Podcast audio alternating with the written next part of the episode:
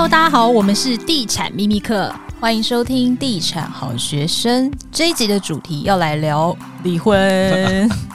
大家知道亚洲离婚率最高的地方是哪里？在哪里？答案就是台湾。So surprise，有 吗？有很 surprise 吗？根据内政部的统计呢，在台湾结婚未满五年的夫妻当中，每三对就有一对离婚。而且老实说呢，我们其实此时。此刻的现在，就有朋友正在去户政事务所离婚的路上。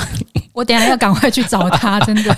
对，感觉上离婚已经是一个相当普遍的现象啦。那像现在离婚率这么高，大家应该一起来关心一下，就是要是离婚的话。夫妻的财产到底要怎么分配才公平？尤其是房子又贵又不能切成两半，你一半我一半，到底要怎么分配才好呢？这一集邀请到我们的好朋友尤杰燕律师来帮大家解惑。Hello，大家好，我是游洁燕律师。好，那尤律师，我们立刻。来切入今天的主题。一般如果没有特别去做约定的话，那其实台湾大部分的夫妻应该都是属于法定财产制嘛。那可不可以请你先跟大家说明一下，这个法定财产制它的规定是怎样？在离婚的时候，这个财产会被怎么分配呢？其实法定财产制非常简单，哦，它原则上是先分婚前财产跟婚后财产。那其实婚前财产大家可以很明白了解到，就是说你既然之前来不及参与。所以当然你就没办法去分配他的财产，所以基本上婚前财产哦，在结婚之后，如果你们离婚，那基本上是不会纳入夫妻的剩余财产分配请求权的范围里面，所以你也不会分不到，好，你也分不到。那可以分到的其实是婚后财产，好，那婚后财产的话，其实也不是说所有的结婚后哦所得到的财产你也可以分，它基本上的概念是，只要是婚后你的配偶另一半他取得的无偿取得的财产，那基本上就也是分不到。好，那无偿取得是有怎么样情况下无偿取得？第一个就是可能他是继承，他继承他爸爸妈妈啊，或是爷爷奶奶的遗产的时候，好，那这方面的话就不会纳入夫妻剩余财产分配的范围里面。第二个就是赠与，哦，可能他爸妈也赠与他哦一些财产的话，你也分不到。第三个就是慰抚金，哦，那什么样慰抚金？譬如说他可能去跟人家提告的时候，哈，他比如说车祸，车祸他有些受伤的状况，他就跟对方请求慰抚金，那请求来的金额其实基本上你都分不到。好，所以你能分配到的就是婚后有偿取得的财产，好，这方面你你才是可以纳入夫妻剩余财产分配请求权里面的范围里面。然后等你确定范围之后，哦，你们在结算这个夫妻剩余财产的时候，你们再去做一个相加减，好，等于说多的我要给少的一半。哦，那这样的话，其实就是我们常常听到的，诶，夫妻财产为什么要分一半给对方？好，其实它概念是这么来的。那如果是房子呢？比较常见的就是在离婚的时候的分配上，常见的状况是怎样？房子登记谁到底有没有差？其实真的是有差哦，就是说，大部分人他们都，他们结婚前也很聪明呐，哈，他要买房子的时候，他会怎么样？他会赶在结婚之前先买。哦，教我们听众朋友，对，现在很多很多，我赶在结婚之前先买，今天最重要的知识点就在这，快点。然后买在，如果说你今天哦，好，你如果你是你你要自产的，你当然是赶在结婚之前买，买完之后，其实就是一个婚前财产，对不对？好，那如果你今天你是对方的话，哦，你们在你们今天是配偶另一方，你没有买房子另一方，那你在分开的时候，你要请求夫妻夫妻剩余财产分配的时候，其实这方面的房产，其实你就是没办法去分的。因为他就是，因为他就是婚前财产，对，哪怕是你登记的前一天 去买也是一样，哦，所以说这方面的话，嗯，假设说你们真的要，诶，要共结连理，然后有自产的的打算的话，那我会建议说，那你就尽量拖拖到 你们登记之后，哦，再买，哦，这样至少你还可以是认为是在婚后财产，哦，你们比较有有机会可以分配得到，哦，那当然，如果你是另外一方的话，哦，譬如说你是。没有买房子的那一方啊，但他们就说那这样很不公平啊，对不对？那我的我的配偶他很聪明，在在结婚之前赶快去买，赶快去登记。那婚后我是不是结婚之后我就一点保障也没有？哦，其实也不尽然哦。为什么？哦，就是说，其实现在买房子大部分呐，我相信大部分都需要去贷款，对不对？哈，那去贷款的话，那时候买房子你可能只有付头期款三四三成或四成两成哈，那不一定看每个人财力哈。那你可是你婚后的时候你需要缴贷款啊。对不对？你是不是还需要继续缴贷款？那这样会变成什么？就是说你在结婚之后，虽然说房子登记在之前，可是你婚后你是不是拿，比如说先生买好了，先生拿结婚之后他赚的薪水去缴婚前买的贷款，对不对？那这时候呢，你就会变成说，先生用婚后的财产去清偿婚前的债务，对不对？那这个清偿的部分其实是可以加回来的，等于把这个贷款的部分把它加回来。好，所以常常会有人，甚至有律师也忽略到这一块，就认为说啊，虽然说房子是登记在房子是在那个结婚前登记的，可是你后面的贷款呢？哦，贷款，比如说他在婚姻这一段期间，他已经付了贷款五百万，那这五百万其实可以把它算回是婚后财产的。虽然你不能针对这个房子有做任何的请求，但是你针对这个贷款的部分，其实你可以去做一个分配，做一个请求的。哦，这个也是提醒各位听众朋友，这个是一个小小的概念，大家可以可以注意一下。现在台湾房价这么高，大部分的夫妻都是属于一起买房子嘛。嗯、那不过实物上，通常在支出的部分不会这么的清楚，你一半我一半啦。举例来说，像我的第一间房跟我先生，就是他出三分之二，我出三分之一。那像这样子离婚的时候呢，会影响到财产的分配吗？所以我没有要离婚，先先了解，对，只是先了解，我们事事都要先了解。对，那其实我我想问一下敏婷，就是说你这样出资对不对？那你你在登记的时候，你是怎么登记的？我要先说，我这个是婚前的财产，嗯、对，而且呢，他他先生人超好，当时就直接登记他的名字。好，那这样我们假设好了，假设你是婚后哈，那夫妻这样出，如果说今天像敏婷这样状况哈，虽然说你是三分之一，对不对？那先生是负负三分之二，可是你们在财产登记的那个持份的比例上面，你们还是登记一半一半的话，那这样会变成就是说你们房产。就会是各出一半哦，所以如果比如说先生出比较多，但是如果在离婚的时候还是一人一半，对不对？对，那变成说，啊，你你会觉得不公平呢？为什么你要多，你反而多出的人，哦，那你没有办法分到，哦，那是因为你们在当初在做安排的时候，你多出的时候，为什么不把十分就按照你们出的比例去做登记？而且如果你没有任何的约定的话，那法院可能就会认为说，你们这是夫妻间的赠与，你多出的钱就等于是你赠与给对方。要不然你怎么到登记一人一半？那如果连十分都没有约定呢？就是直接登记在其中一个人的名下这样。那这样的话，其实基本上哦，我们刚刚讲的是登记在谁名下很重要嘛，非常重要哈。就是说你先登记在他的名下，那原则上法院就会推定是他的财产，对不对？啊你，你你帮他出了钱哦，帮他出钱，原则上法律关系会是哪几种？第一个，要么就是你会赠与，你法院会认定说你是不是赠与给他。对，第二个是你不是借给他，哦，第三个是不是你借名登记给他，哦，就原则上就是这三种法律关系嘛，哦，那基本上如果你都没有签任何书面的话，哦，那真的有可能就会认定你是赠与，哦，哎，赠与给他，所以说这样的方式是非常不明智的选择，所以你出钱，你又把把所有权登记在对方的名下，所以建议还是共同登记会比较安全一点，对，你至少说你共同登记会好一点。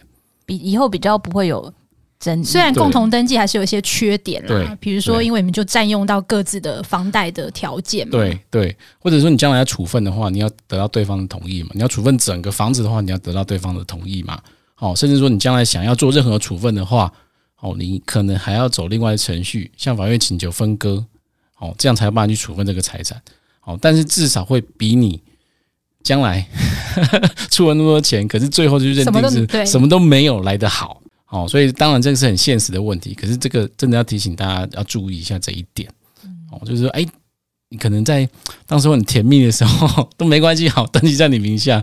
可是当你在真的要分开的时候，哦，大家可能。呃，那个相处状况就没有很好的时候，那这个就会变成是你一个走向法院的很大的一个导因。现在我有一个状况是，我的第二间房就是我要换屋的那一间房，目前是登记在我的先生名下，但是我们目前付款都是一人一半。对，那这样子我。如果以后就要小心喽，要小心喽，是不是？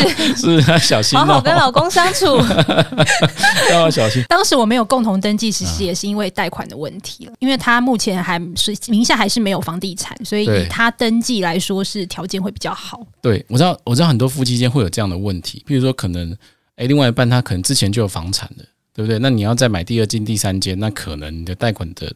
利率就可能不会那么漂亮，所以这时候也不是说不行，只是说你可能还是要留一些书面上面的约定，就是说啊，我这个部分其实是我们共同买的，哦，我私底下有做一个约定，其实简单就可以，大家也不要想的太复杂，哦，比如说大家就我们讲的，我们写一个爱情的誓约，可以教一下那个誓约要怎么写，啊，我们就写，我们就写教话书，对，我们就说，哎，这老公，我们买这个房产，我们来做一个纪念。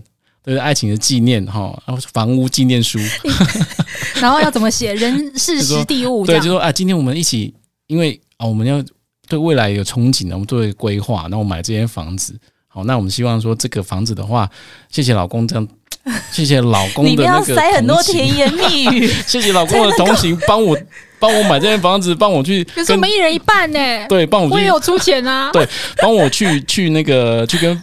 呃，银行贷款哈，付比较多，诶、那我们贷比较多的利率，好，那按这方面。好，我将来也会负担这个贷款的一半，所以老公请放心，这个房产我们一人一半没有问题。哦，虽然登记在他名下，但是这个算是一个书约吗？还是算是一个书约，算是一个证据。证据就是证据，我也有付一半，对我也有付一半。如果你不会写呢，你就回放，然后把尤律师刚讲的一字一句写在那张这一集，我不能让工程师听啊，好可怕哦！他回去他就这样写一个甜蜜的什么东西。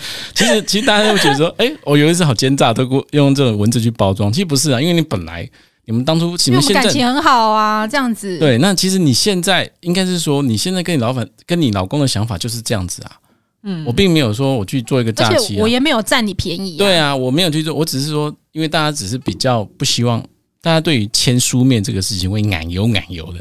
我只是不要让它变得那么尴尬而已。所以我写完之后签名，双方画押就算是成立了。哎，好好保留就可以了。一直到盖章那一步，对方就会觉得怪怪的。没有，我会趁他为什么要签名盖章啊？没有啊，趁他在睡觉的时候给他手印也算。签名，这样可以主张他没有意识吧？画一个爱心嘛，对不对？像那个像那个莫文蔚一样，你画一个爱心，一个箭穿过去，请他签个名就好。所以我觉得，不管是夫妻买房，或者是像朋友买房，都可以用这样的方式。其实都可以啊。你等下不会约我？签一个什么友情的 什么东西吧？友情联盟啊，友情盟约。好啊，但是诶、欸，因为其实台湾也有很多小家庭，他分配家庭支出的情况可能是，诶、欸，一个负责付房贷，然后另外一个呢就来负担生活的支出。嗯，那像这样的情况下，会不会如果是要离婚的话，房子就变成是付房贷的那个人所有啊？嗯，其实哈，我坦白讲，很多很多，你看网络上很多人名嘴，他可能会这样建议，就是说。因为夫妻在相处过程中总要有支出嘛，对不对？可是怎么样支出哦？其实每个人的想法不一样，但是很多的很多的律师甚至很多的那个咨商师，他都会建议说，大家分项去支出。好，比如说，诶，比如说先生就负担房贷，太太就负担家庭的支出，哦，或或者是小孩的教育费，哦，他们会做这样分担，啊，剩下就是大家自己去管理自己的财产。其实这样也不是不好，哦，只不过说到时候你可能。你会变成说，好，假设今天这个状况好了，先生负担房贷，对不对？然后太太负担家庭的支出，好，那还有小孩的教育费，那可能两个算起来都差不多，因为房贷可能如果你买一个一千多万的，可能一个月就两两两三万块的房贷嘛，那家庭的支出其实大部分也也也包括这样子的金额，好，可是到最后你会获得什么？你想想看，你们做这样的约定的话，那先生先生房贷支出，然后房子也登记在先生的名下的话，到最后你们要分开的话，诶。那个房子就会变先生全部先生所有的啊？真的吗？可是不是夫妻财产是要就是剩余财产要对、啊、各半没有错。这这可是我的我的意思说，前提是这个房子就会变成是先生全部所有的，对不对？哦、我说单就这个财产来看的话，是对不对？就会变成先生所有的。当然你们到到后来你们还是要做个结算，还是要做一个差额的请求。可是前提是这个财产就会变成是先生所有的，那你的支出。诶，就会变零哦。哇哦，所以像是这种生活负担类，比如说买卫生纸啊，或是买一些用掉了你就用掉了嘛。家用就是比较难证明。对，对，而且你也那个东西是消耗品，你没有保值啊。可是那他今天负担的是房贷，那房贷是有保值的啊，对不对？那个房子又存在啊。哦，只不过说，当然你们最后是可以做夫妻剩余财产分配的差额。可是如果说今天另外他还有收入呢，他收入其实更高的话，其实这样分配起来，他可能最后。不见得可以分到哦，他搞不好还要再付钱哦。对，他搞不好还要再付钱哦，对不对？所以这就是一个很现实的状况，所以大家可能要小心一下。就将来你们在协商这一块，有人会说：“哎，其中一个人付房贷就好。”那其实这样的方式，我是通常都不建议。哎。就这集播出之后，大家都抢着要付房贷，这房贷我来，我来，我付就好，我来，我来，从我这边扣款就好了。那其实这样也好，大家都很积极，大家一起努力付房贷。嗯，我们要促进他夫妻间的和谐。其实我觉得结婚真的牵扯到的状况跟以前我在单身的时候不一样，对男女朋友交往就是交往，各自财产各自负责。对，要买房子各自负责。但是结婚之后，哎、欸，反而要思考的点蛮多的哦。其实很多哈。那我们这样用法律的理论去讲，对不对啊？夫妻剩余财产分配，那就是差额的一半这样子嘛。那其实大家可以想一下，哎、欸，理论是很快的，可是，在实际上你真的要去做切割、去做清算的时候，那其实是非常困难的。你要光要去证明说这个财产是婚前买还是婚后买的，甚至说这个财产哦。譬如说，我今天我的薪水进来，我去买了一个古董，买了一个精品，买了一个手表，对不对？那我将来我要我要去请求这个财产分配的时候，这个东西还在不在，你就很难去证明。哦，所以其实牵扯不完，牵扯不完啊，其实牵扯不完。嗯。好，那也有一些状况是长辈会资助小孩买房。嗯、那买房子的时候，可能会有某一方的长辈，就是举例来说啦，他就是五百万购屋，然后他有一部分的金额会给小孩嘛。嗯、那像这样的状况，离婚财产分配的时候，哎、欸，这笔金额会是怎么计算吗？嗯，嗯，那我们假设好了，就是说，假设他是婚后买的，好了，哦，婚前买的比较比较难算。假设是婚后买的，哦，那这个房子，譬如说他买了两千万。可能长辈妈妈爸妈就资助他五百万，对不对？所以说这个价值的话，你就要先扣掉五百万，所以你最多就是用一千五百万。所以是赠与五百万的部分要扣除，要扣除，要扣除。哦，所以这个五百万就是会分配回，就是给，就是看谁的爸妈给的，就是算那个人的这样，就会是算那个人他自己的财产，就不会不会到夫妻剩余财产分配的范围里面。嗯。那其实因为这几年房价也涨了不少啦。那如果说这个真的是离婚要卖房子来分产的话，那这个涨价的部分通常是怎么分配呢？如果是婚后财产的话，涨价其实也算是在婚后取得了财产，对不对？那这样的话，其实哎，你还是以市价会用市价来算哦，法院还是会用市价来算。那市价什么时候时间点来算？哦，就是看你们婚姻关系消灭的时候来算。那如果你们是向法院起诉离婚的话，那就以起诉时候的市价来算，因为有人婚姻关系可能会拖很久，婚姻诉讼可能拖到一两年都有。哦，那那个时间点，法律是规制在你起诉的时间点来算那个市价。哦，所以是会以市价来算的。所以有时候大家要聪明一点，不要被 不要被糊弄了。有人就说哦，我当初买多少钱？但是因为这两年的房价实在涨太多，那个价值其实诶也算是属于婚后财产哦，这也是您的权益哈，所以不要忽略了这一块。那我来帮那个家庭主妇们来问好了，就是一般其实，嗯，家庭主妇她就是结了婚之后生小孩，她可能就是把她的工作辞掉嘛，然后先生就会说，那你就专心的在家里照顾小孩，就没有任何的收入。那先生这时候就变成一家之主了。那如果遇到离婚的话，一样是财产分配这个部分吗？对，如果说呃婚后是全职的家庭主妇的话，通常这个状况我会建议什么？建议说你要跟先生去约定一个叫自由处分金。哦，等于说先生固定在婚姻的过程存续当中，他每个月会给你多少的费用，哦，让你做自由的处分，这样等于是你的变相，你有一些薪水啦。我坦白讲，哦，这样会比较好，对你比较有保障。好啊，如果真的没有做这样的约定的话，就还是回归到法律。哦，在你们婚姻关系那个消灭那时候，哦，去做夫妻剩余的差额一半的请求。哦，就也是只能这样子啦。那如果说呢，这个双方的分开不是很愉快啊，那之前其实新闻报道就说，名人变怨偶，连垃圾桶都要讨回来哦。那如果真的有这样的状况，装潢费、家电、家饰品这些杂物会是怎么分配呀、啊嗯？其实这个哈，这个就是最有争议的地方了。哦，你因为家电装修那些支出，哦，坦白讲，你单据是不会留下来的。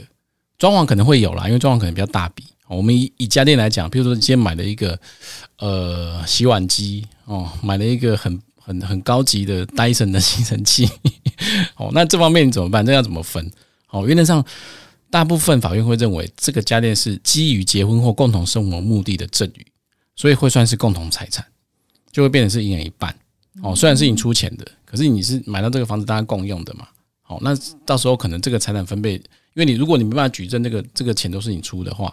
哦，那法院就会认定这就这就一人一半，哦，会是这样的状况。好，那最后呢，我们进入这一集最重要的知识点，大家耳朵放大听起来。如果真的有一天要走上离婚这一条路，在房子的分配这件事情上，到底应该要怎么做？准备哪些证明才能够充分保障自己的权利呢？像像刚刚我们讲了很多例子，有没有哈？就是说哈，诶，可能房子登记在某一方的名下，然后可是双方一起付房贷。对不对？所以说，这时候如果你付房贷的证明，你就要把它留存。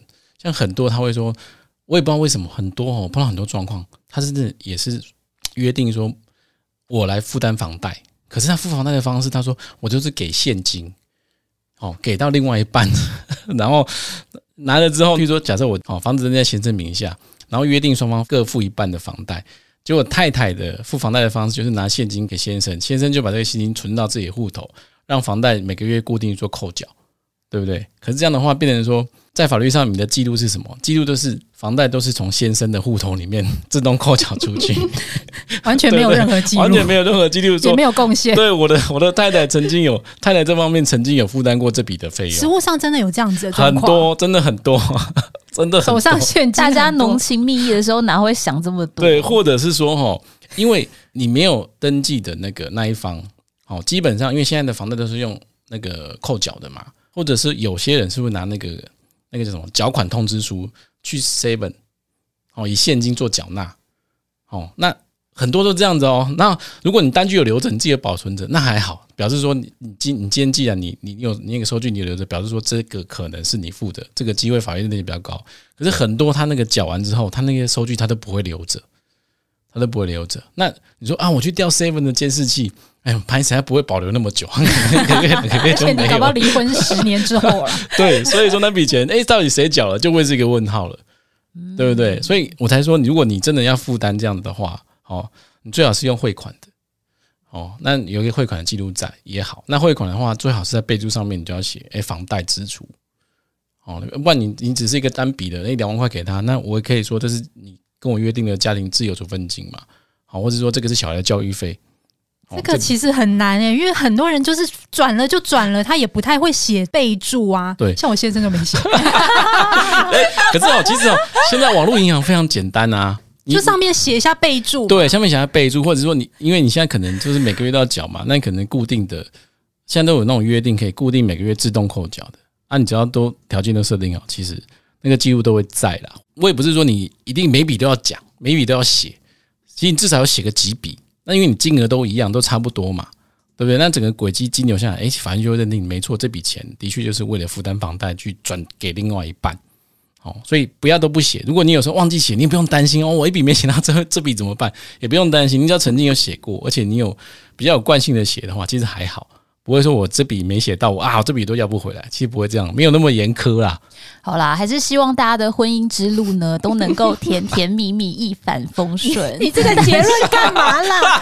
你这个结论是怎样？他听完这一集，他马上就做这一些，然后还要写备注，不是因为还要大家还是要保护好自己，因为毕竟不爱的时候，另外一半可能翻脸比翻书还快啊。而且我觉得，也许有一些家长会听到，他可能会跟他女儿或者是他儿子讲。嗯，有一些人就不知道，年轻人结婚。婚不知道，对对啊，儿子外面坏人多，要保护好自己。哎，为什么是儿子？好啦，那这一集就到这里喽。这一集非常重要，大家可以储存在你的最爱啊，时不时可以拿出来听一下，但是不要被另外一半听到。那我们就下一集再见喽，谢谢尤律师，拜拜，拜拜，拜拜。